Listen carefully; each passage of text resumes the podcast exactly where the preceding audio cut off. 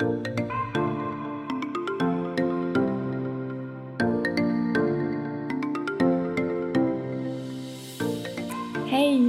und herzlich willkommen bei Purely You, dein Podcast für mehr Balance von Körper und Seele. Ich bin Nina und ich freue mich riesig, dass du heute wieder einschaltest. Und ja, heute habe ich eine ganz besondere Folge für dich. Und zwar ein Interview mit der lieben Nina, nicht mir, der anderen Nina. Und zwar heißt sie auf Instagram Elysia Lorraine. Und es sind eigentlich die Themen, die dieses Interview so besonders machen. Sie ist, oder nach einer Endometriose-Diagnose hat sie jetzt auch noch die Diagnose Brustkrebs bekommen. Und wir tauchen da tiefer ein, wie ihr Energiearbeit beim Umgang mit diesen beiden Diagnosen hilft. Auch wie sie mit ihrem Kinderwunsch umgeht und allgemein wie sie auch sehr, sehr viel energetische Themen anguckt, die in Bezug auf diese Krankheiten hochgekommen sind. Und das ist wirklich so ein richtig bunter Mix aus ähm, dem einfachen Einstieg am Anfang, wie sie mit der Ernährung schon ein bisschen was geändert hat, bis dahin, wie sie überhaupt zur Spiritualität gekommen ist. Denn auch für sie war das halt am Anfang nicht ich nehme an, wie viele für, für, für viele von uns, so wie für mich auch so, ähm, sehr, sehr weit entferntes Thema und man war dann doch eher davon überzeugt, so, okay, Daten, Fakten, Wissenschaft, das ist der richtige Weg. Und ja, sie berichtet einfach, wie sich ihr Weg entwickelt hat. Sehr, sehr, sehr inspirierend. Ich wünsche mir auch oder sie freut sich auch, wenn du bei ihr bei Instagram vorbeikommst. Kannst ihr auch mal ganz viel Liebe rüber schicken, denn sie ist durch alle ihre Chemos mittlerweile durch und da steht jetzt eine große OP im Raum. Also hüpft da gerne rüber, schick ihr ein bisschen Liebe und jetzt ganz, ganz viel Freude beim Zuhören es ist ein sehr positives Interview. Wir gehen jetzt nicht auf, also nein, es ist einfach ein sehr ehrliches und trotzdem ehrlich, authentisch, positives Interview. Du wirst mit Impulsen rausgehen, die dir vielleicht auch in deinem Verlauf, je nachdem, wo du gerade stehst, helfen. Vielleicht sind es auch ein paar Ansichten, die sie mit reinbringt, die ja dich einfach inspirieren auf deinem Weg. Genau, aber jetzt wirklich ganz, ganz viel Freude beim Zuhören. Naja, und eine Kleinigkeit habe ich dann doch noch vergessen. Ihr habt mir auf Instagram ganz, ganz viele Fragen in Bezug auf die OP gestellt, die ich, von der ich letzte Woche berichtet habe, da an den Stellen, wo die Weisheitszähne waren. Und die Fragen werde ich für euch noch in einer neuen Podcast-Folge beantworten, weil ich das Gefühl habe, ähm, das bietet dann den richtigen Rahmen. Ich spiele aber gerade noch damit, noch einen Arzttermin zu machen und vielleicht warte ich den noch ab, bis ich eure Fragen beantworte. Also halte die Augen offen, wenn dich das Thema interessiert. Da kommt wirklich bald noch eine neue Folge zu. Aber jetzt geht's wirklich los. Viel Spaß. Hallo liebe Nina, ich freue mich total, dass du heute hier im Podcast mit dabei bist. Und ich würde mal vorschlagen, du stellst dich ganz kurz vor. Wer ist denn Nina überhaupt? Ja, erstmal zurück, liebe Nina. Ähm, es freut mich auch tatsächlich sehr, heute hier zu sein. Quasi eine Podcast-Premiere. Ich war noch nie irgendwo live in einem Podcast zu sehen. Ähm, ja, für die, die mich nicht kennen, vielleicht mal so ein paar Fakten. Äh, Nina, ich bin 31 und habe vor drei Jahren ungefähr die Diagnose Endometriose bekommen. Ähm, jetzt aktuell vor zweieinhalb Monaten kam noch Brustkrebs mit hinzu. Und ich bin auf die eine Art und Weise der Endometriose relativ dankbar, in Anführungszeichen, ähm, weil ich die letzten drei Jahre dadurch sehr, sehr viel ähm, mich mit ganzheitlicher Gesundheit auseinandergesetzt habe, viele Dinge hinterfragt habe, jetzt auch anders sehe und auch geändert habe ähm, und mein ganzes Mindset einfach im Vergleich vor der Endodiagnose sich komplett gewandelt hat. Ähm, lange Rede, kurzer Sinn. Diese ganze Reise, die ich durch die Endo begonnen habe, hat mir so sehr geholfen, dass ich jetzt mit dem Krebs nicht mehr so viel Angst habe, sondern quasi Tools und Wissen an der Hand hatte, so dass ich wusste, ähm, wie ich damit tausendmal besser umgehen kann. Also ich glaube, wenn ich das Wissen nicht gehabt hätte, wäre ich völlig, also richtig aus dem Leben, aus dem Leben gekegelt worden. Ähm, genau. Das sind so die großen, die, die beiden großen Themen, die mich so in den letzten Jahren begleitet haben, tatsächlich. Ja, danke, dass du uns da gleich mit in die Tiefen mit reingenommen hast. Wie war denn die Nina vor drei Jahren? Du hast gesagt, du hast dich sehr, sehr stark gewandelt und dich auch mit verschiedenen Dingen beschäftigt. Was, ja, wie war die Nina vor drei Jahren? Womit hat sie sich denn beschäftigt oder was waren so deine größten Learnings? Oh. Wo stehst du heute? Es hat sich sehr viel getan. Ähm, ich habe, äh, was wirklich jetzt, also gute Frage. Schwierig, weil ich gerade überlege, wo ich anfangen soll. Am besten am Anfang, ne? Genau. Ähm. Einfach vielleicht auch so einen Tag vor der Diagnose, bevor du noch nie was davon gehört hattest und oder vielleicht hast du schon mal was davon gehört, so wirklich so, was hast du gemacht? Wie war so dein Standardtagesablauf zu der Zeit? Ähm, gehört hatte ich von der Diagnose vorher noch nichts tatsächlich. Ähm, mein Tagesablauf. Also grundsätzlich ist, ähm, also das Größte, was sich verändert hat, was anders war, ist mein ganzes Mindset gewesen. Ich bin die ganzen Jahre vor der Endodiagnose ähm, ein innerlich relativ pessimistischer Mensch gewesen. Ähm, ich habe auch viele, ja, so Schicksalsschläge oder halt auch, ähm, ja, sehr unschöne Situationen im Leben so erlebt, äh, die mich letztendlich dann zu dem gemacht haben, was ich dann auch geworden bin. Sei es jetzt äh, Mobbing in der Schule, was mich äh, psychisch über Jahre tatsächlich extrem begleitet hat.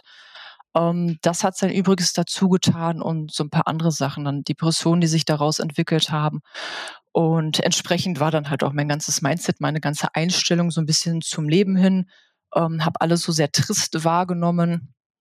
Und ich hatte auch ehrlich gesagt nicht so ein, ähm, wie sagt man das, so ein Bezug zu gesunder Ernährung zum Beispiel. Also für mich war gesund kochen, wenn ich mir Nudeln mit Gehacktussoße gemacht habe, die Soße noch schön mit Schlagsahne. Und weil es ja frisch gekocht war, war das gesund. Dass ich dann irgendwann später Weizennudeln nicht mehr vertragen habe und gehacktes in Massen, also ich habe es wirklich gerne und viel gegessen, auch nicht zwingend so gesund ist, mit der ganzen Schlagsahne, die natürlich günstig sein musste, auch nicht zwingend. Ähm, also da würde ich heute den Kopf drüber schütteln und viele Sachen mache ich auch tatsächlich ganz anders ähm, und auch deutlich bewusster. Ähm, ja, Gemüse habe ich kaum gegessen. Ne? Weiß ich nicht. Ich hatte da irgendwie nicht so diesen großen Bezug zu. Ich habe auch gerne mal Cornflakes zum Mittagessen und zum Abendessen gegessen, weil sie halt lecker waren ähm, Zucker, komm, gib ihm, ähm, immer rein damit, schmeckt ja gut.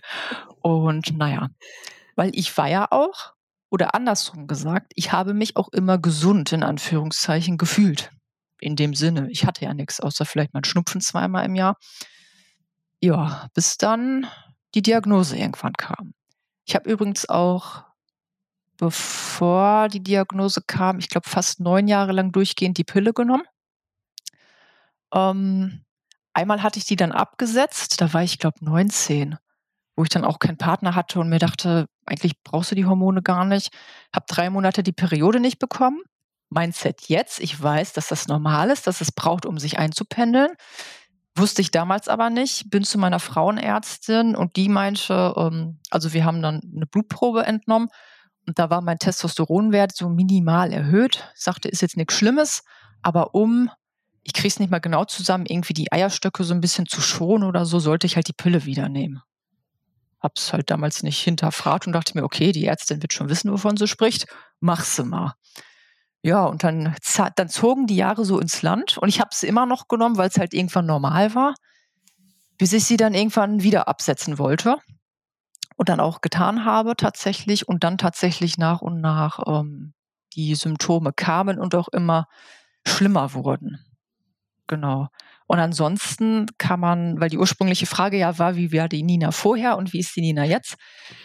Ähm, was jetzt zurückblickend bei mir ein extrem großer Faktor gewesen ist, der mir, ich habe es immer schon so ein bisschen gespürt, aber so richtig bewusst gewesen ist es mir, glaube ich, nicht, beziehungsweise mir fehlte auch irgendwo die Kraft, äh, überhaupt irgendwas zu ändern, ähm, ist, ich habe mh, hm, so meine, wie sage ich das? Also ich bin so grundsätzlich ein sehr kreativer Mensch und auch ein sehr kommunikativer Mensch, ein sehr sozialer Mensch. Und ich habe viele von den Dingen sehr, sehr verloren im Laufe der Jahre, gerade auch so ein bisschen durch diese ganze Depressionsgeschichte. Ähm, das war so eine ähm, chronische Depression, nennt sich das. Also ich konnte noch arbeiten gehen und normal alles machen in dem Sinne, aber mir hat halt sämtliche Freude im Leben gefehlt. Und dadurch habe ich mich selbst auch komplett verloren in dem Sinne. Ähm, und nachdem ich das alles jetzt so nach und nach aufgearbeitet habe und das jetzt noch mehr lerne, immer weiter in mein Leben zu integrieren, spüre ich einfach ganz, ganz tief, wie gut mir das tut und wie extrem mir und meiner Seele das in den letzten Jahren einfach absolut gefehlt hat. Was für mich ein ganz, ganz großer Zusatzfaktor ist, warum ich überhaupt krank geworden bin. Weil mein ganzer Körper, mein ganzes System in einer so großen Disbalance gewesen ist, ähm, dass einfach alles, ja, das, das Fass ist so dermaßen übergelaufen gewesen, dass es schon von Wasser überdeckt war.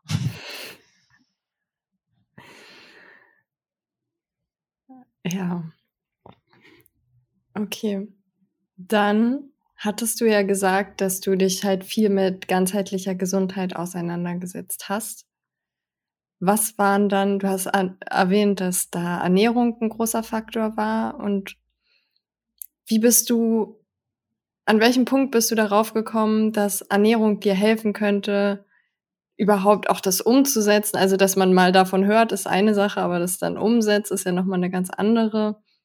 Wie war das? Wie hast du da diesen Switch geschafft? Ich habe, wo ich die Diagnose hatte, die Ursprungsdiagnose kam von meinem Hausarzt tatsächlich. Der hatte die Vermutung.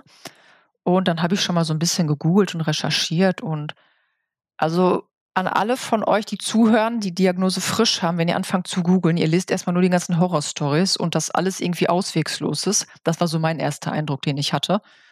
Und ich konnte mich einfach mit diesem Gedanken chronisch krank zu sein. Ich chronisch. Chronisch bedeutet für mich, ich bin jetzt für immer und ewig krank, also nachdem die Diagnose dann auch wirklich gestellt war. Und ich habe mich gefragt, heißt das jetzt, dass ich für immer und ewig Schmerzen haben soll, dass ich für immer und ewig Tabletten in Form von der Pille nehmen soll, ähm, dass ich jetzt für immer und ewig eingeschränkt werden soll, ohne Aussicht auf irgendeinen Erfolg. Und dann habe ich es erst versucht mit Akzeptanz. Ich dachte mir, okay, du bist jetzt chronisch krank. Aber da hat sich so ein Widerstand in mir geregt, dass ich gesagt habe, ne, ganz ehrlich, das sehe ich überhaupt nicht ein. Ähm, ich habe jetzt ein Problem und ich suche jetzt eine Lösung dafür. Und dann habe ich angefangen zu suchen, im wahrsten Sinne des Wortes. Dann habe ich, wie gesagt, ich habe mich erstmal schlau gemacht. Ich habe mir tausende von Büchern gekauft und gelesen, was ist das überhaupt für eine Erkrankung. Ähm, dann bin ich auch gestoßen, was man so mit Ernährung überhaupt machen kann. Und ich dachte mir, das, was ich wirklich selber in der Hand habe, ist die Ernährung. Denn was ich in meinen Körper reingehe, das beeinflusse ich ja direkt in dem, was ich tue. Und das hat mir gleichzeitig ganz viel Selbstwirksamkeit gegeben. Das heißt, ich habe mir so einen Rundumblick verschafft. Ähm, kurz zusammengefasst kann man ja sagen, alles, von dem man weiß, dass es gesund ist, ist in der Regel auch gesund. So ganz platt zusammengefasst. Und ähm, ja, habe dann halt verschiedene Dinge ausprobiert, äh, meine Ernährung umgestellt und mir hat das tatsächlich sehr geholfen, dass ich mir zwei, drei Rezepte, ganz einfache rausgesucht habe, die, ich, äh, die mir geschmeckt haben. Und ich bin so ein Mensch, ich koche immer gerne vor. Und die habe ich dann vorgekocht. Und wenn ich auf das eine keine Lust mehr hatte, habe ich halt das neue Rezept vorgekocht. sodass ich auch nie in die Bredouille gekommen bin, ähm, zum Lieferdienst irgendwie zu greifen oder mir von unterwegs was zu holen, weil ich immer was im Kühlschrank hatte, was ich zur Arbeit zum Beispiel mitnehmen konnte. Und zeitgleich habe ich auch einen Zuckerentzug gemacht, weil ich so viel gelesen habe, dass Zucker nicht gesund ist und ich das einfach mal ausprobieren wollte. Und das ist ein absoluter Gamechanger für mich gewesen. Das hat echt, ich glaube, zwei, drei Wochen gedauert und ich hatte auch Heißhungerattacken ohne Ende und dachte mir, oh Gott, du musst jetzt was essen, du musst jetzt was essen. Aber wenn man, oder wo ich echt über diesen Punkt weg war, ich hatte nie wieder Heißhunger auf Süßes und es ging mir einfach so viel besser. Ich habe das echt gemerkt.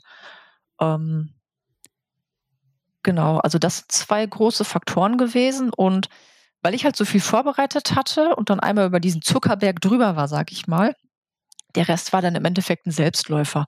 Was mir mental tatsächlich am Anfang sehr geholfen hat, ist, ich habe mir extrem eingeredet und vorgestellt, dass wenn ich jetzt zum Beispiel Schokolade esse, hm, also diese ungesunde Schokolade mit viel Zucker ähm, oder irgendwelche anderen Sachen, dass das pures Gift ist, was ich gerade in meinen Körper reingebe und dass ich im Endeffekt für die fünf Minuten Genuss, die ich habe, mein Körper aber stundenlang immer noch mit diesen Nährstoffen zu tun hat und die irgendwie verarbeiten muss.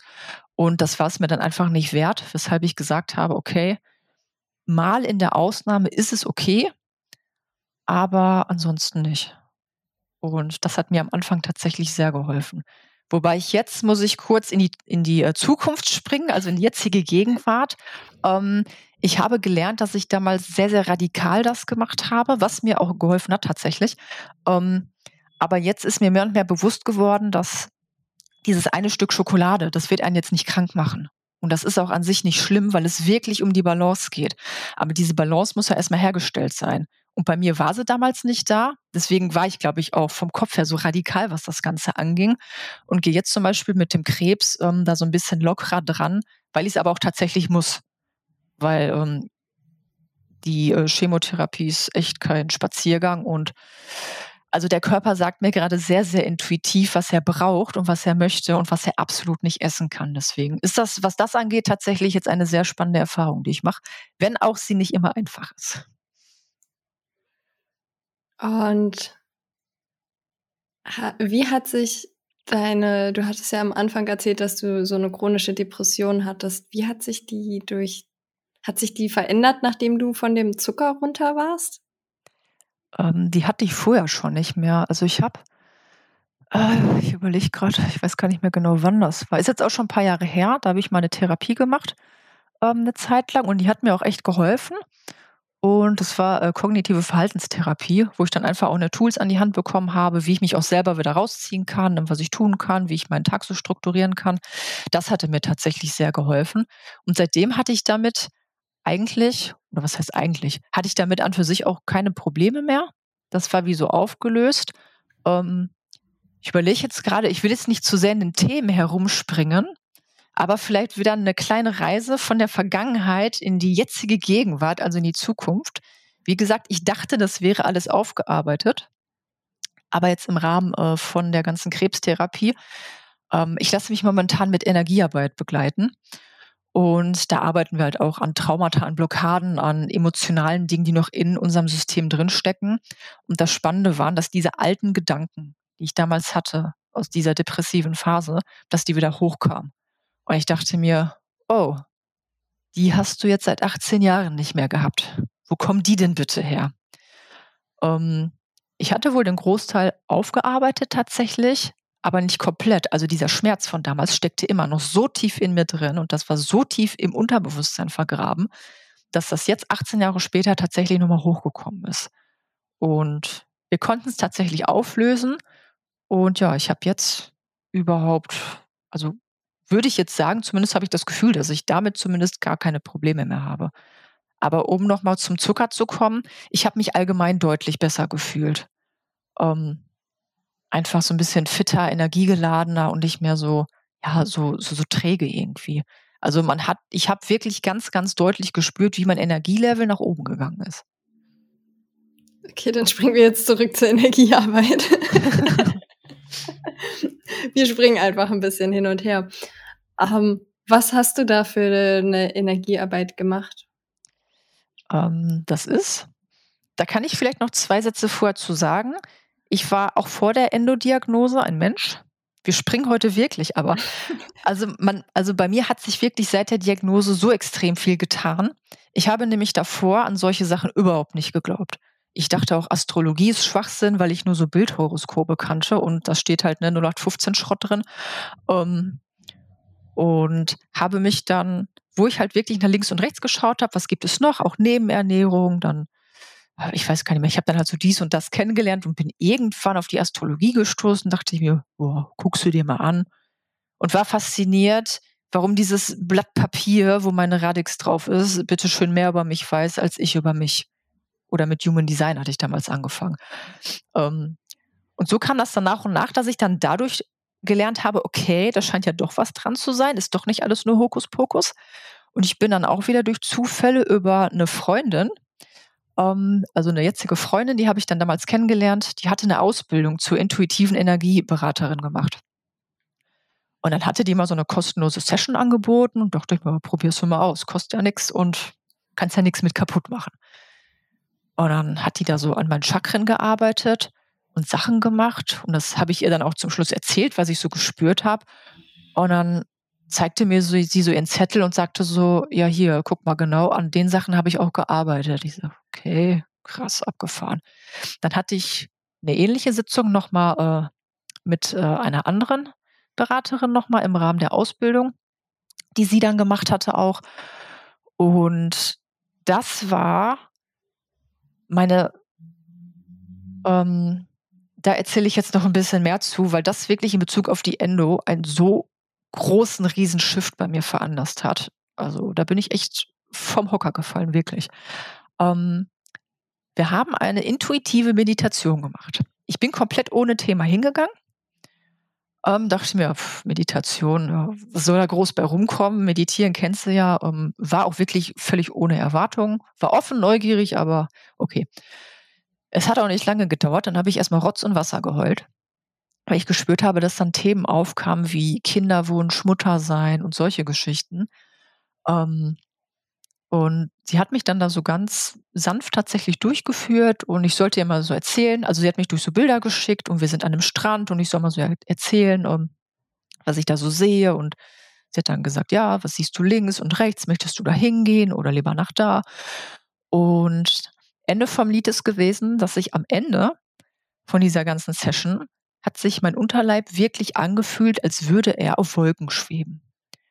Und als wenn sich wirklich eine Energie, als wenn sich eine Blockade gelöst hat, sodass dieser ganze Bereich komplett leicht und weich gewesen ist.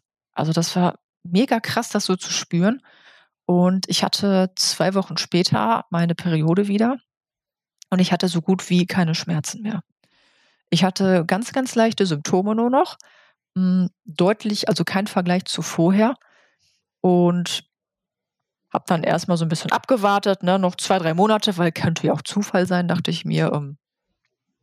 Aber bis zu vier Monate danach ist es genau so geblieben tatsächlich. Also da war so gut wie gar nichts mehr. Minimal, damit konnte ich super umgehen, weil ich mit dem Darm immer noch zusätzlich ein bisschen Probleme hatte.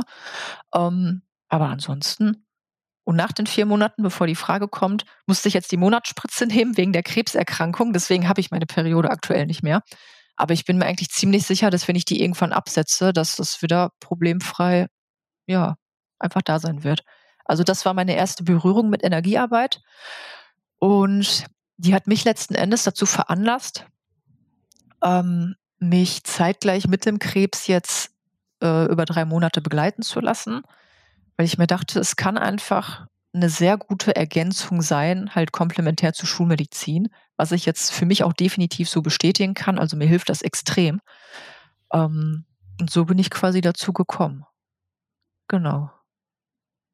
Ja, total. Äh, ja, ich finde es immer wieder faszinierend, so die unterschiedlichen Wege, auch wie wir dahin kommen und was sich dann auch auflösen darf. Und ja, ich habe auch gerade zurück mich erinnert bei mir, weil ich habe, ich hatte, war bei einem Woman Circle und da ging es auch um eine Gebärmuttermeditation und sich mit dem Unterleib zu verbinden. Und genau danach, also habe ich auch keine Schmerzmittel mehr gebraucht während der Periode und es war aushaltbar und ist dann immer weniger geworden, umso mehr ich da in die Verbindung gegangen bin. Und ja, ich finde das schon spannend irgendwie. Ja, echt abgefahren, ne? Also ich finde das jetzt auch mega spannend, das von dir zu hören, dass du da auch ähnliche Erfahrungen gemacht hast. Ähm, weiß ich nicht. Also ich war früher echt so ein Mensch, der gesagt hat, alles, was ich nicht sehen kann, gibt's auch nicht. Und war so hundertprozentig pro Wissenschaft und das muss alles bewiesen sein, sonst glaube ich da nicht dran. Ähm, aber also das sind wirklich solche Dinge, wo ich jedem raten kann, es einfach mal selbst auszuprobieren. Also mich hat das so nach vorne gebracht und das jetzt auch wirklich noch von dir nochmal zu hören, ne, oder auch von anderen, finde ich immer so spannend, was ja einfach nur zeigt, ähm, ich meine, so viele Menschen können sich auch nichts einbilden, ne? Und da wird ja was dran sein, weil ansonsten hätte man diese Veränderung ja auch nicht. Ja, ja, vor allem, weil es halt so ein Bewusstseinsshift einfach ist, der dadurch passiert. Und man irgendwie auf einmal anders über bestimmte Dinge nachdenkt, die vorher halt, ja, wie du auch gesagt hast, dass sich dein Mindset halt total verändert hat. Und vorher hat man halt bestimmte Dinge gelernt und hat sie halt so umgesetzt und das auch nicht weiter hinterfragt. Und dann kommt jemand, der einem noch einen anderen Weg zeigt, auch oder ja, einen da durchführt. Das stimmt. Hinterfragen ist echt so ein großes Thema. Ich habe auch alles einfach nur hingenommen, weil es, es war ja normal. Es ist halt so, ne? Man lebt so in den Tag hinein, man hinterfragt einfach nichts und das mache ich heute deutlich öfter. Macht einem das Leben manchmal schwer, wenn man halt viel hinterfragt, ne? Äh, stößt man auch auf viele ja, Dinge, die irgendwie nicht so viel Sinn machen oder die einen vielleicht ein bisschen wütend machen oder äh, wo man sich den Kopf schüttelt und fragt, oh Gott, hätte ich es vielleicht mal nicht gewusst, aber ne, ich finde das schon wichtig, das zu wissen, aber also ich habe ja auch viel angefangen, die Schulmedizin zu hinterfragen. Nicht, dass ich jetzt alles verteufel oder sowas. Ähm, aber so manche Dinge machen halt einfach keinen Sinn, ne? So wie damals, ach ja, nehmen Sie einfach mal die Pille weiter. Anstatt mal aufzuklären, okay, wie funktioniert ein Zyklus denn überhaupt? Hatte ich keine Ahnung von mit 19. Ähm, ich wusste nicht mal, seitdem ich die Pille richtig abgesetzt hatte. Ähm, mit wie vielen Jahren war das? Ähm, ich habe, also ich habe die ja erst abgesetzt, dann kamen ja die Endosymptome. Ähm, nach der Diagnose habe ich die in Jahr nochmal genommen, weil halt gesagt wurde, du musst die Pille nehmen, sonst wachsen deine Herde weiter. Und wo ich mich dann eingelesen hatte, das hat mich echt Monate ähm, des Überlegens gekostet in dem Sinne, weil ich mir so unsicher war und so verunsichert wurde, auch durch die Aussage von den Ärzten, ähm, dass eine Arbeitskollegin hatte ich damals, die hatte auch die Diagnose, ähm, beziehungsweise den Verdacht gehabt und die sagte, ganz ehrlich, seitdem ich die Pille abgesetzt habe, geht es mir Bombe. Und sie meinte, probier es einfach aus, weil nehmen kannst du sie immer noch. Und da dachte ich mir, okay, da ist was dran. Ich glaube, mein Mann hatte das dann auch gesagt. Und also die erste Periode, die ich hatte, ist echt des Todes gewesen. Also die war richtig, richtig furchtbar. Aber danach wurde es tatsächlich nach und nach immer besser, muss ich sagen. Da war ich, äh, ja, das war ein Jahr nach der Diagnose, jetzt vor zwei Jahren ungefähr war das dann. Also mit, wie alt war ich, ne, 28, 29 ungefähr. Ach so, ja. genau, was ich ja dann erzählen wollte mit Zyklus, ähm, weshalb du den ja gefragt hattest. Ähm, da habe ich das erste Mal festgestellt, wie sich das anfühlt, dass man wirklich einen Unterschied merkt, ob ich jetzt in der Eisprungphase bin oder in der Periodenphase oder in welcher Phase auch immer. Also je mehr sich der Zyklus eingependelt hat, desto mehr bin ich da auch wirklich in diese Verbindung gekommen. Und das fand ich echt abgefahren, weil ich das, ich meine, überlege ich mal, 28 Jahre lang, ja eigentlich ein bisschen weniger, also seitdem ich die Periode bekommen habe, ähm, hatte ich da überhaupt keine Verträge mit. Ne? Die war halt da. Mehr Verbindung hatte ich damit nicht. Die kam halt und dann ging sie wieder weg. So. Ja. Mhm. Mal schauen, ob du da also, du hast ja erzählt, dass in dieser Meditation, in dieser Energieheilung der ein Kinderwunsch-Thema war. Möchtest du dazu was teilen? Auch gerade jetzt auch mit der Brustkrebsdiagnose ist ja auch wahrscheinlich ein Thema, was dann wieder hochkommt. Ja, das ist tatsächlich, also teile ich sehr gerne, ähm, weil ich das auch selbst sehr, sehr spannend finde was quasi für Themen wirklich hinter so Symptomen stecken kann. Und bei der Diagnose, ach, bei der ähm, Meditation ist das damals so gewesen, da waren Themen von wegen um Kinder, auch Fragen, möchte ich überhaupt Kinder haben? Ich habe eigentlich immer welche haben wollen. Und irgendwann kam so die Stimme auf, willst du das eigentlich? Weil ich ganz früher tatsächlich, ähm, ich habe, ich bin so eine Helferpersönlichkeit gewesen. Und ich habe meinen Selbstwert immer daraus gezogen, mich um andere zu kümmern, für andere da zu sein, mich für andere aufzuopfern. Ähm, habe mich selbst aber völlig hinten angestellt. Und wo ich das Ganze mal hinterfragt hatte, kam mir so auf, dass Kinder sind ja hundertprozentig abhängig, gerade wenn die klein sind, von der Mutter oder auch vom Vater. Und dass das im Endeffekt mir diesen Selbstwert gegeben hätte, weil ich hätte jemanden gehabt, der mich gebraucht hat. Und somit kam ich dann zu dem Gedanken, boah, also wo ich dann jetzt wo ich das dann wusste und dann auch besser mit umgehen konnte, willst du überhaupt noch Kinder oder war das wirklich nur dieser Gedanke, weil du diesen Selbstwert unterbewusst herausgezogen hättest? Und ich habe das aber auch da nie so richtig hinterfragt und ja, das, wie das dann so ist, man kriegt mal so einen Gedanken, dann dümpelt man wieder in seinem Alltag rum. Und wie gesagt, in der Meditation kam das dann wieder auf. Und ich habe dann auch tatsächlich, das war so spannend, ähm, ich habe dann ein Bild gesehen von zwei Kindern, dem Jungen und einem Mädchen. Und die sahen halt mir und meinem Mann total ähnlich. Also als wenn das halt wirklich unsere Kinder gewesen sind. Und ich habe dann auch erst so meine Eltern noch da gesehen und die haben sich dann so gewandelt und wurden dann zu meinem Mann und mir. Und dann sind dann, sind dann diese Kinder da am Strand rumgesprungen, haben Sandburgen gebaut und dann ähm, wurde ich noch, oder dann ging es in dieser Meditation weiter mit, dass die Kinder mir quasi eine kleine ähm, Schatulle geben und ich sie öffnen darf und lesen darf, äh, was auf einem Zettel draufsteht, den die mir da reingelegt haben. Und da stand dann drauf, ich liebe dich. Und ich bin echt kein kitschiger Mensch, der mit diesen Worten so um sich schmeißt. Aber irgendwie, das hat mich so dermaßen berührt und äh, weiß ich nicht. Also, das, das fällt echt schwer, das mit Worten zu beschreiben, muss ich ganz ehrlich sagen. Ähm, ich merke auch schon wieder, dass jetzt so diese Emotionen hochkommen, weil ich mich so zurückerinnere und das einfach so ein richtig schönes, freudiges, wohliges Gefühl ist, ähm, da von deinen vor deinen imaginären Kindern zu stehen, die dir einfach sagen, dass sie dich lieb haben als Mutter. Und weiß ich nicht, also das war so ein bisschen für mich der Zeitpunkt, wo ich gesagt habe, alles klar, du kannst dir auf jeden Fall vorstellen, Mutter zu werden. Ähm, ja, und als wenn damit quasi so alles so schnips aufgelöst wäre. Also es war echt, ja, abgefahren. Also ich beschreibe die Energiearbeit wirklich häufig mit dem Wort abgefahren, weil ich das teilweise echt nicht anders beschreiben kann. Ähm, genau. Bezüglich Brustkrebs ist das Spannende, weil die Thematik ähm, relativ ja, ähnlich ist, in Anführungszeichen, weil die Brust, bei mir ist es die linke Seite, die befallen ist. Ähm, die linke Seite steht ja auch sehr so für die, ähm, wie sagt man das, so, so, für die Innenschau, für die inneren ähm, Dinge, Konflikte, Werte, was auch immer, also alles, die, die inneren Prozesse, das Wort habe ich gesucht, die man so hat. Und äh, die Brust selbst ähm, ist ja im Endeffekt auch etwas Nährendes für das Baby. Und die Telematik dahinter, wie nähere ich mich selber, wie nähere ich andere. Und das passt auch super zu dem, wo ich sagte, dass ich so eine Helferpersönlichkeit gewesen bin oder auch hier so ein People-Pleaser. Ich musste es immer allen Menschen irgendwie recht machen, hatte ich das Gefühl. Ähm, weil ich sonst Angst hatte, das haben wir auch in der Energiearbeit herausgefunden, dass ich sonst ausgestoßen, abgelehnt werde, nicht mehr geliebt werde und völlig alleine dastehe.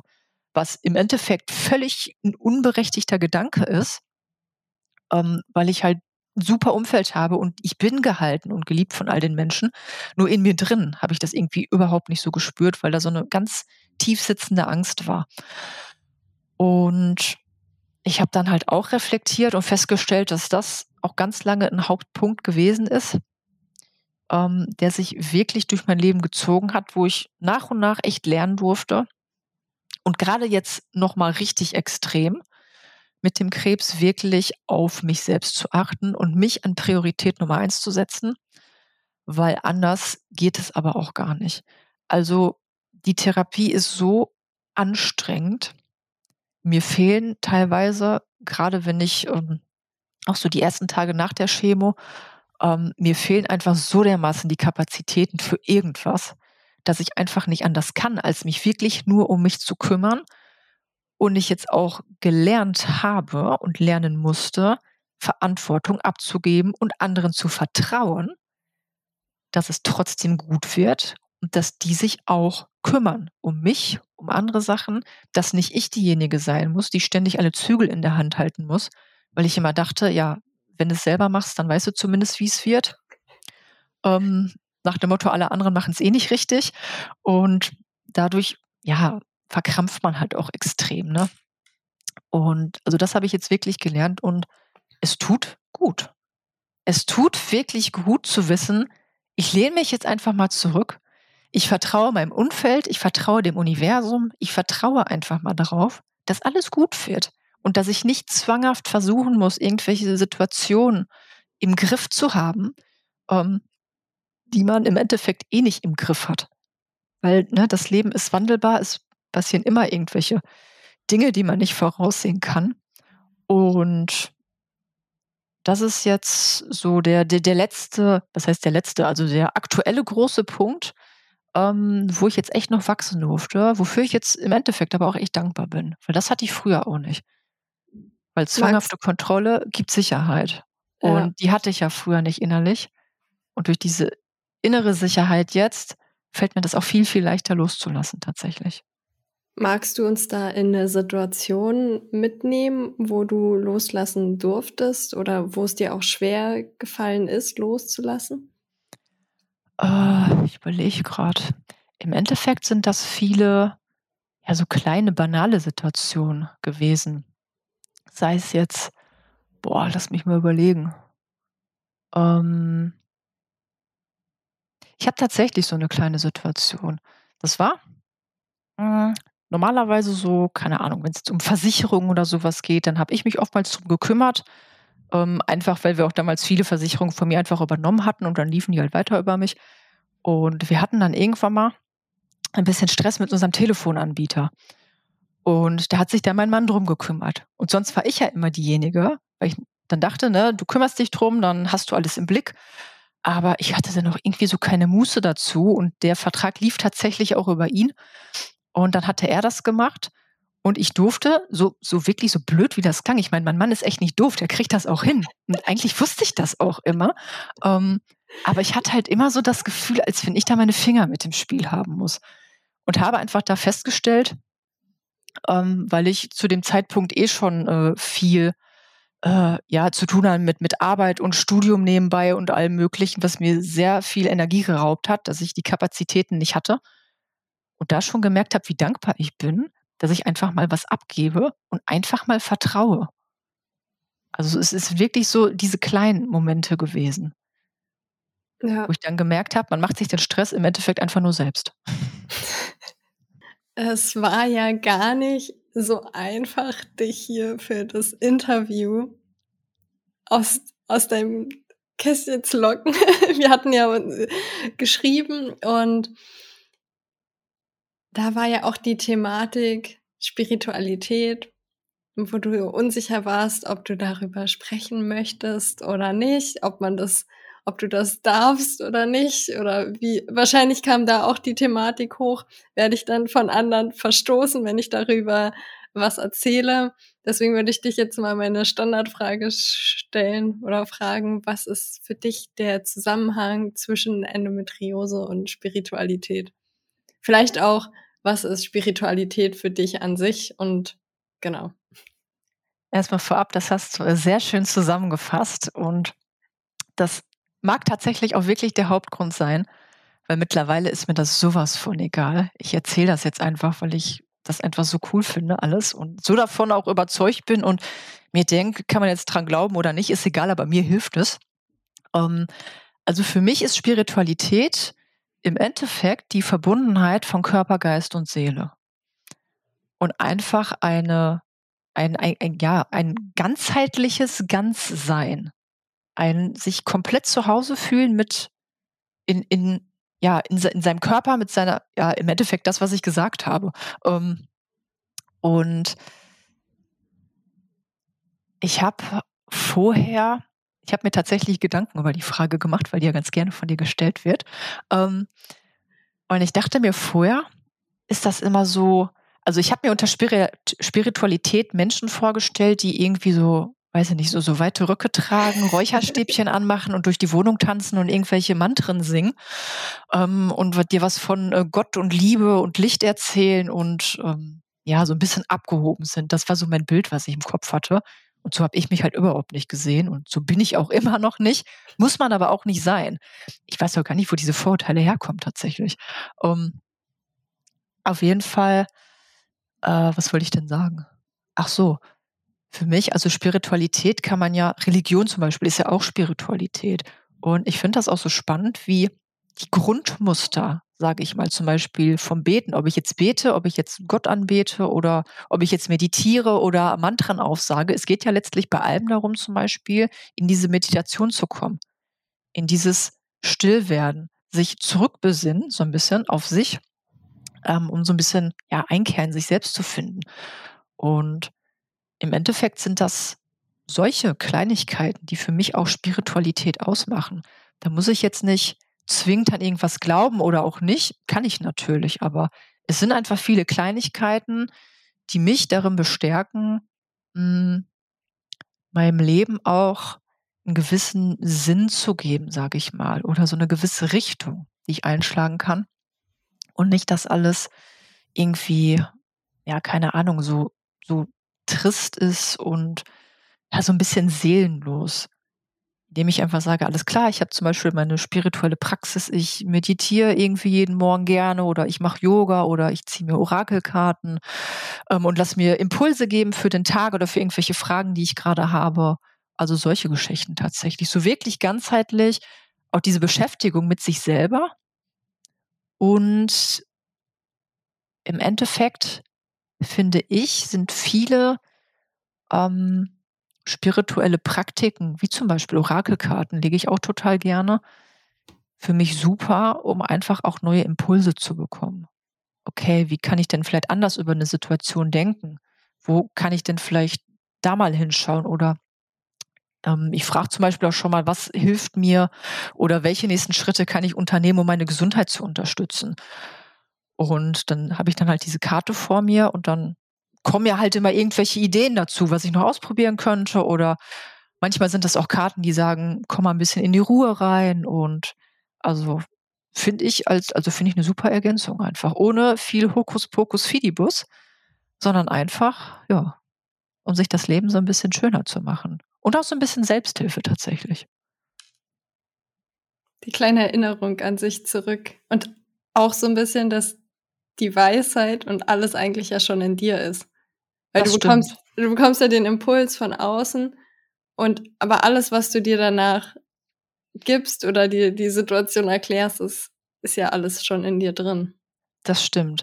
Und was auch wirklich abgefahren ist, da habe ich dann irgendwann wirklich dran geglaubt, dass es, keine Ahnung, auch kein Zufall sein kann. Ich habe, es war wirklich eine Situation, da habe ich eine bestimmte Frage gestellt ich weiß nicht mehr genau, welche das war. Und ich habe halt eine Antwort durch die Karten bekommen. Also ich glaube, ein oder zwei Karten habe ich dann gezogen. Und dieselbe Frage habe ich ein paar Wochen oder Monate nochmal gestellt. Ich wusste das nicht mehr genau, weil mich das Thema irgendwie immer noch beschäftigte. Und wo ich die Karte dann gezogen hatte, fiel mir ein, ach warte, das hast du doch schon mal gefragt. Ich drehe die Karte um und es ist ohne Witz genau dieselbe Karte gewesen. Ich dachte mir, alles klar. Gut, habe ich verstanden. Das Thema ist wichtig für mich, sollte ich mir vielleicht mal angucken.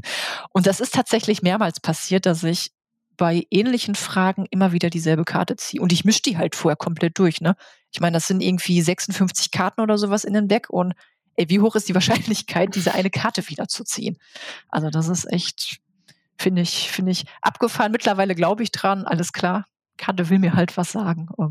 Also finde ich mega spannend ja, auch wirklich, das ist so dieser, der Zufall, der kein Zufall sein kann. Ja, so genau, das ist dann zu viel Zufall. Oder ich denke mir auch, ich bin dann irgendwann drauf gekommen, Synchronizitäten, zum Beispiel Uhrzeiten, irgendwie 11.11 Uhr 11 oder 13.13 Uhr 13 und solche Geschichten, wo ich mir auch dachte, ja, klar, kann ja Zufall sein oder auch, äh, ich sag mal, psychologisch erklärbar, dass man einfach das Bewusstsein mehr drauf geschult hat, unterbewusst und dass einem das deswegen eher auffällt. Kann ja auch alles so sein. Aber der Vorteil ist, dachte ich mir, jedes Mal, wenn ich diese Uhrzeiten sehe, freue ich mich einfach, dass ich diese Uhrzeiten sehe. Ich denke, ach guck mal, schon wieder 13.13 Uhr. 13. Ach, 21 Uhr 21. Ist ja interessant, habe ich gestern auch schon gesehen. Und durch diese kleine Freude, die ich dann habe, ähm, passiert ja auch was mit dem Körper. Ne? Ich meine, da werden ja auch Hormone ausgeschüttet. Also das ist ja diese Freude, Emotion, das ist ja nicht nur irgendwie Watte im Kopf, die man hat, sondern da passiert ja auch ähm, ja neurologisch was im Gehirn und ähm, da werden Hormone ausgeschüttet, also da läuft ja eine, fängt ja eine ganze Kaskade an, die durch den Körper durchläuft und die ihn im Endeffekt positiv unterstützen kann. Und ist doch jetzt egal, ob mir irgendein höheres Wesen was mit der Uhrzeit mitteilen möchte oder nicht.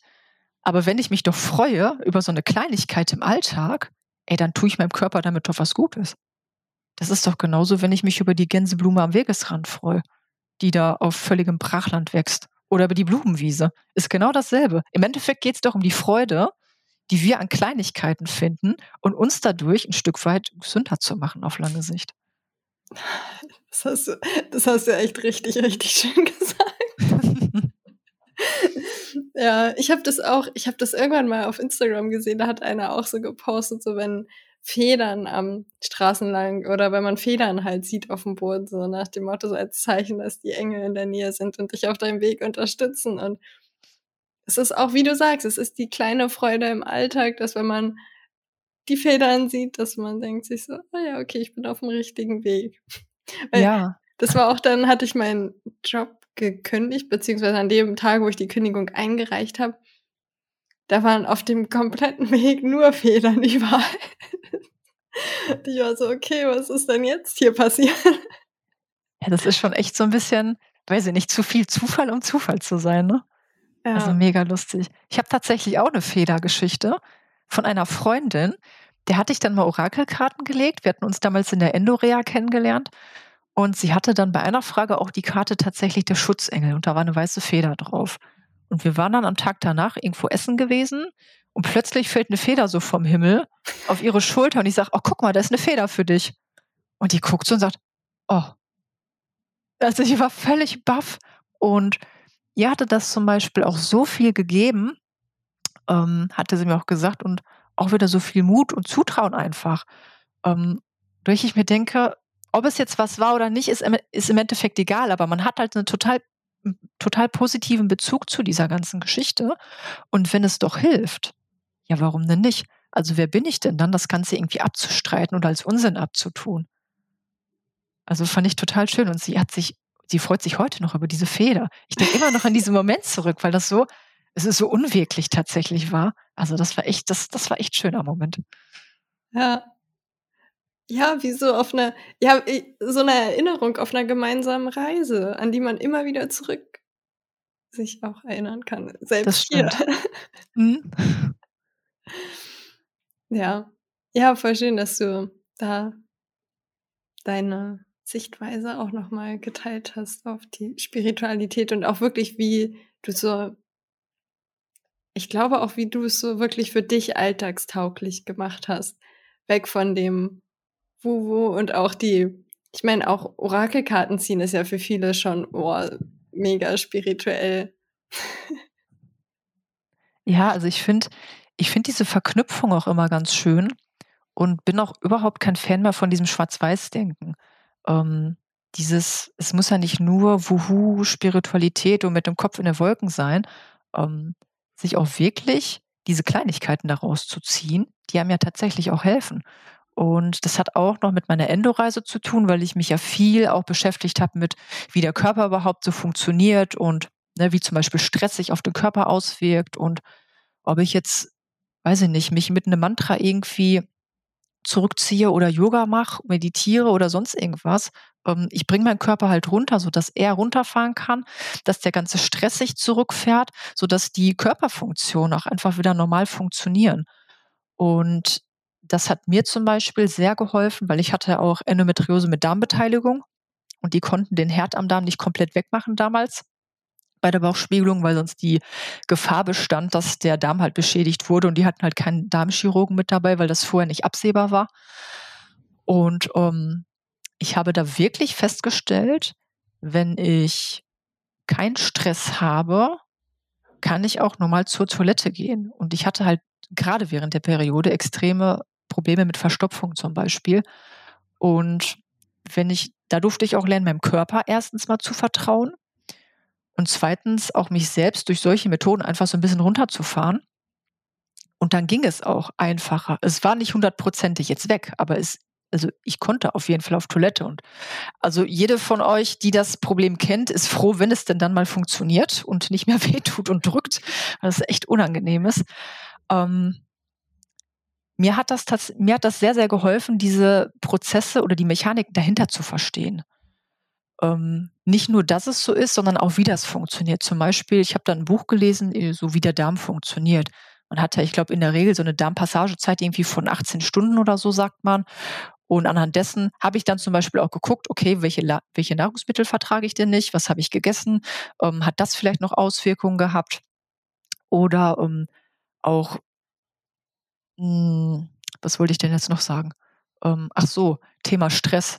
Wie sich das ja auch auswirkt, weil durch Stress zum Beispiel wird ja die ganze Energie und das ganze Blut quasi aus der Körpermitte ähm, rausgezogen, sage ich mal, in die Extremitäten rein. Weil Stress haben wir von unserem ne, Reptiliengehirn. Ist es das? Ja, Keine Ahnung. Ist, auf jeden ja, Fall. Okay, genau. ähm, ist er wirklich noch aus der Steinzeit, ne? Entweder ich äh, kämpfe, ich fliehe oder ich erstarre. Und dann interessiert den Körper das nicht, ob ich jetzt verdauen muss, ob ich jetzt ein Kind kriegen will oder sonst was. Und mir wirklich diese Mechanik bewusst zu machen, dass die Extremitäten extrem durchblutet sind, gerade bei chronischem Stress und dass diese ganze Energie und auch die ganzen Nährstoffe fehlen, dass die Leber nicht mehr richtig entgiften kann, der Darm nicht, die Nieren nicht und alles, was da noch so dranhängt, ähm, hat mir nochmal deutlicher gemacht, warum es tatsächlich sinnvoll ist, den Stress zu reduzieren. Also wirklich zu wissen, warum ist das so, hat mir ganz, ganz doll geholfen tatsächlich. Ja. Ich glaube, ich habe noch eine letzte Frage. Eine Sehr tiefgehende. Gerne. Uh, da bin ich ja mal gespannt. nee. Wie, also du bist durch die Endometriose-Diagnose bist du auf den ganzheitlichen Weg gekommen und konntest damit dann am Ende gut umgehen. Und da warst du ja auch schon fast bereit, das Interview zu machen. Und dann mhm. kam das mit dem Brustkrebs auf, wo du meintest auch, dass am Anfang des Interviews, dass du da meintest, dass du dann viel besser damit umgehen konntest durch die vorherigen Erfahrungen. Was waren bei dir so Dinge, die hochgekommen sind, wo du davon erfahren hast? Und wie hast du dann für dich auch deinen weiteren Weg quasi im Umgang damit entschieden? Also was mir am Anfang die größte Hilfe gegeben hat, war das Wissen, dass ich selbstwirksam unglaublich viel machen kann.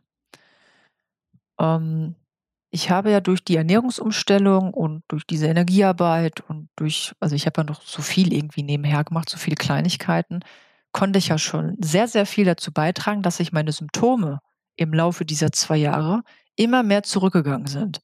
Es ist nicht immer linear gewesen.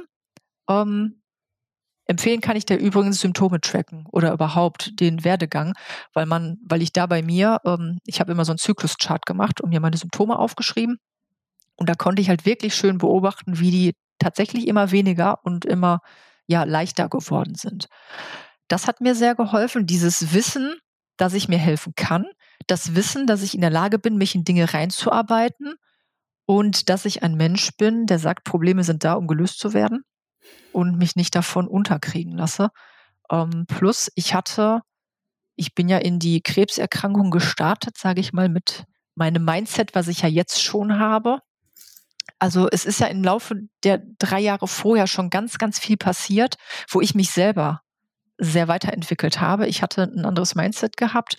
Ich hatte einen ganz anderen, ähm, ja, ganz andere Handlungsspielräume, die mir schon eröffnet wurden. Ich wusste, was ich mit Ernährung machen kann. Ich wusste, ähm, dass ich zusätzlich auch zu einem Heilpraktiker gehen kann. Für mich sind selbst früher Heilpraktiker Hokuspokus gewesen. Also konnte ich nie verstehen, weil die musste man ja selber zahlen. Das zahlt ja dann keine Krankenkasse. Also kann das ja auch nicht gut sein. Das sind so Glaubenssätze von mir gewesen. Ja. Ähm, ich glaube nicht nur von dir. Ich ja. glaube. Ja. Und ich war auch früher ehrlich gesagt zu geizig, Geld dafür auszugeben, weil ich mir gedacht habe, ne, wenn die Kasse das nicht zahlt, dann kann das ja nicht gut sein. Mittlerweile spare ich extra und lege mir ein paar Euros an die Seite, weil ich jetzt auch einen guten gefunden habe und das dann gerne auch bezahle, weil ich jetzt bewusst mich für ja, Dinge entscheide, auch viel mehr hinterfrage und einfach, hm, ja, wie soll ich das sagen? Also das große, ähm, das große Ganze zu sehen. Nicht nur die Krankheit, weil die Ärzte können dir die Krankheit nur aus ihrer schulmedizinischen Sicht erklären. Und das musste mir auch erstmal bewusst werden. Also Bewusstsein und Achtsamkeit sind ganz, ganz zentrale Themen, die so, so wichtig sind. Und wenn ich das weiß, kann ich sagen, okay, der Arzt oder die Ärztin kann mir aus ihrer Sicht helfen und sagen, was die Medizin machen würde. Es gibt aber noch andere Möglichkeiten. Was sagt denn der Heilpraktiker?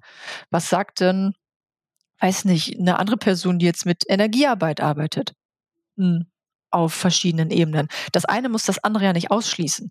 Und ich bin der Meinung, dass Ganzheitlichkeit diese ganzen verschiedenen Faktoren miteinander wunderbar so verknüpfen kann, dass sich das als großes ganzes Paket ergänzt. Und mit diesem Mindset bin ich an die Krebserkrankung dran, drangegangen und habe gesagt, okay, ich gehe, ähm, ich lasse mich schulmedizinisch behandeln, ich gehe zum Heilpraktiker, ich habe Blutanalyse, Stuhlanalyse und sowas machen lassen, um meinen Körper ähm, selbst noch mit aufzubauen und zu gucken, wie fit er ist, um durch diese ganze Therapie gut durchzukommen. Dann mit der Energiearbeit gleichzeitig, um meinen ganzen inneren Müll, wie ich ihn so schön nenne, einmal aufzuräumen komplett und dachte mir, dadurch habe ich jetzt Körper, Geist und Seele erstmal möglichst breit, ähm, ja, umfassend habe ich mich da aufgestellt und schaue dann einfach mal, was da so raus wird. Und dadurch habe ich mich auch sehr, ähm, ja, gehalten gefühlt und unterstützt gefühlt, tatsächlich. Und nicht hilflos. Das war am Anfang der Endodiagnose. Man fühlt sich ja so ein bisschen überfahren von so einem 40-Tonner. Ja, Diagnose. Ja, auch Schwangerschaft kann auch schwierig werden. Buff. Ist ein richtiger Schlag in die Fresse gewesen. Ja. Jetzt dachte ich mir, okay, alles gut, du hast schon viel gelernt, du kannst viel selbstwirksam machen und weiß jetzt auch ganz, ganz innerlich, als abschließender Satz vielleicht, habe ich das ganz, ganz große Vertrauen und es ist wirklich, als wenn ich wüsste, also ich weiß, dass ich gesund werde und ich weiß auch, dass ich gesund bleiben werde, weil die Balance ist wirklich das A und O in sämtlichen Lebenslagen. Kurze Ungleichheiten kann der Körper super kompensieren, ähm, aber immer wieder zu diesem Nullpunkt zurückzukommen, zu dieser Ausgewogenheit, ist echt, echt wichtig. Und ich bin der Meinung, wenn das ganze Leben, das Mindset, die Psyche, der Körper mit Ernährung, mit allem Möglichen ausgeglichen ist, bietet man Krankheiten eigentlich so gut wie überhaupt keinen Nährboden. Was tatsächlich auch die Epigenetik sagt. Und um jetzt nicht noch mehr auszuatmen, noch mehr auszuatmen, weil ich liebe die Epigenetik, ähm, die hat mir zusätzlich nochmal, fällt mir gerade ein, so, so viel Selbstwirksamkeit gegeben, weil auch die sagt, dass 99 Prozent aller Krankheiten aufgrund von Umwelteinflüssen passieren. Sei es jetzt körperlicher, emotion, äh, psychisch, emotionaler Stress, körperlicher Stress oder chemischer Stress. Und ganz, ganz viel davon haben wir alles selber in der Hand, ob wir das wollen oder nicht. Ja, das waren wirklich schöne Abschlussworte. das, das freut mich. Möchtest du, dass wir deinen Name, Instagram-Name teilen? Ach, das können wir gerne machen. Okay. Ich habe tatsächlich gestern einen, einen neuen gemacht. da ja. bin ich gespannt. Ja, ich hieß ja vor, da hatte ich ja noch was mit Endo im Namen, aber weil sich jetzt der Fokus ein bisschen geschiftet hat, musste mal was Neues her. Ja, den teilen wir sehr, sehr gerne in der Podcast-Beschreibung. Sehr gerne. Und ja, dann vielen, vielen Dank, dass du da warst, dass du so offen über alles gesprochen hast. Vielen Dank, dass du mich eingeladen hast und dass du so geduldig mit mir warst. alles, alles kommt zu seiner Zeit zusammen. Ja, das stimmt. Zumindest fühle ich mich jetzt deutlich bereiter als noch vor, ich glaube, zweieinhalb Monaten oder so hatten wir ja dann auch geschrieben. Schön. Bis dann. Ja, tschüss.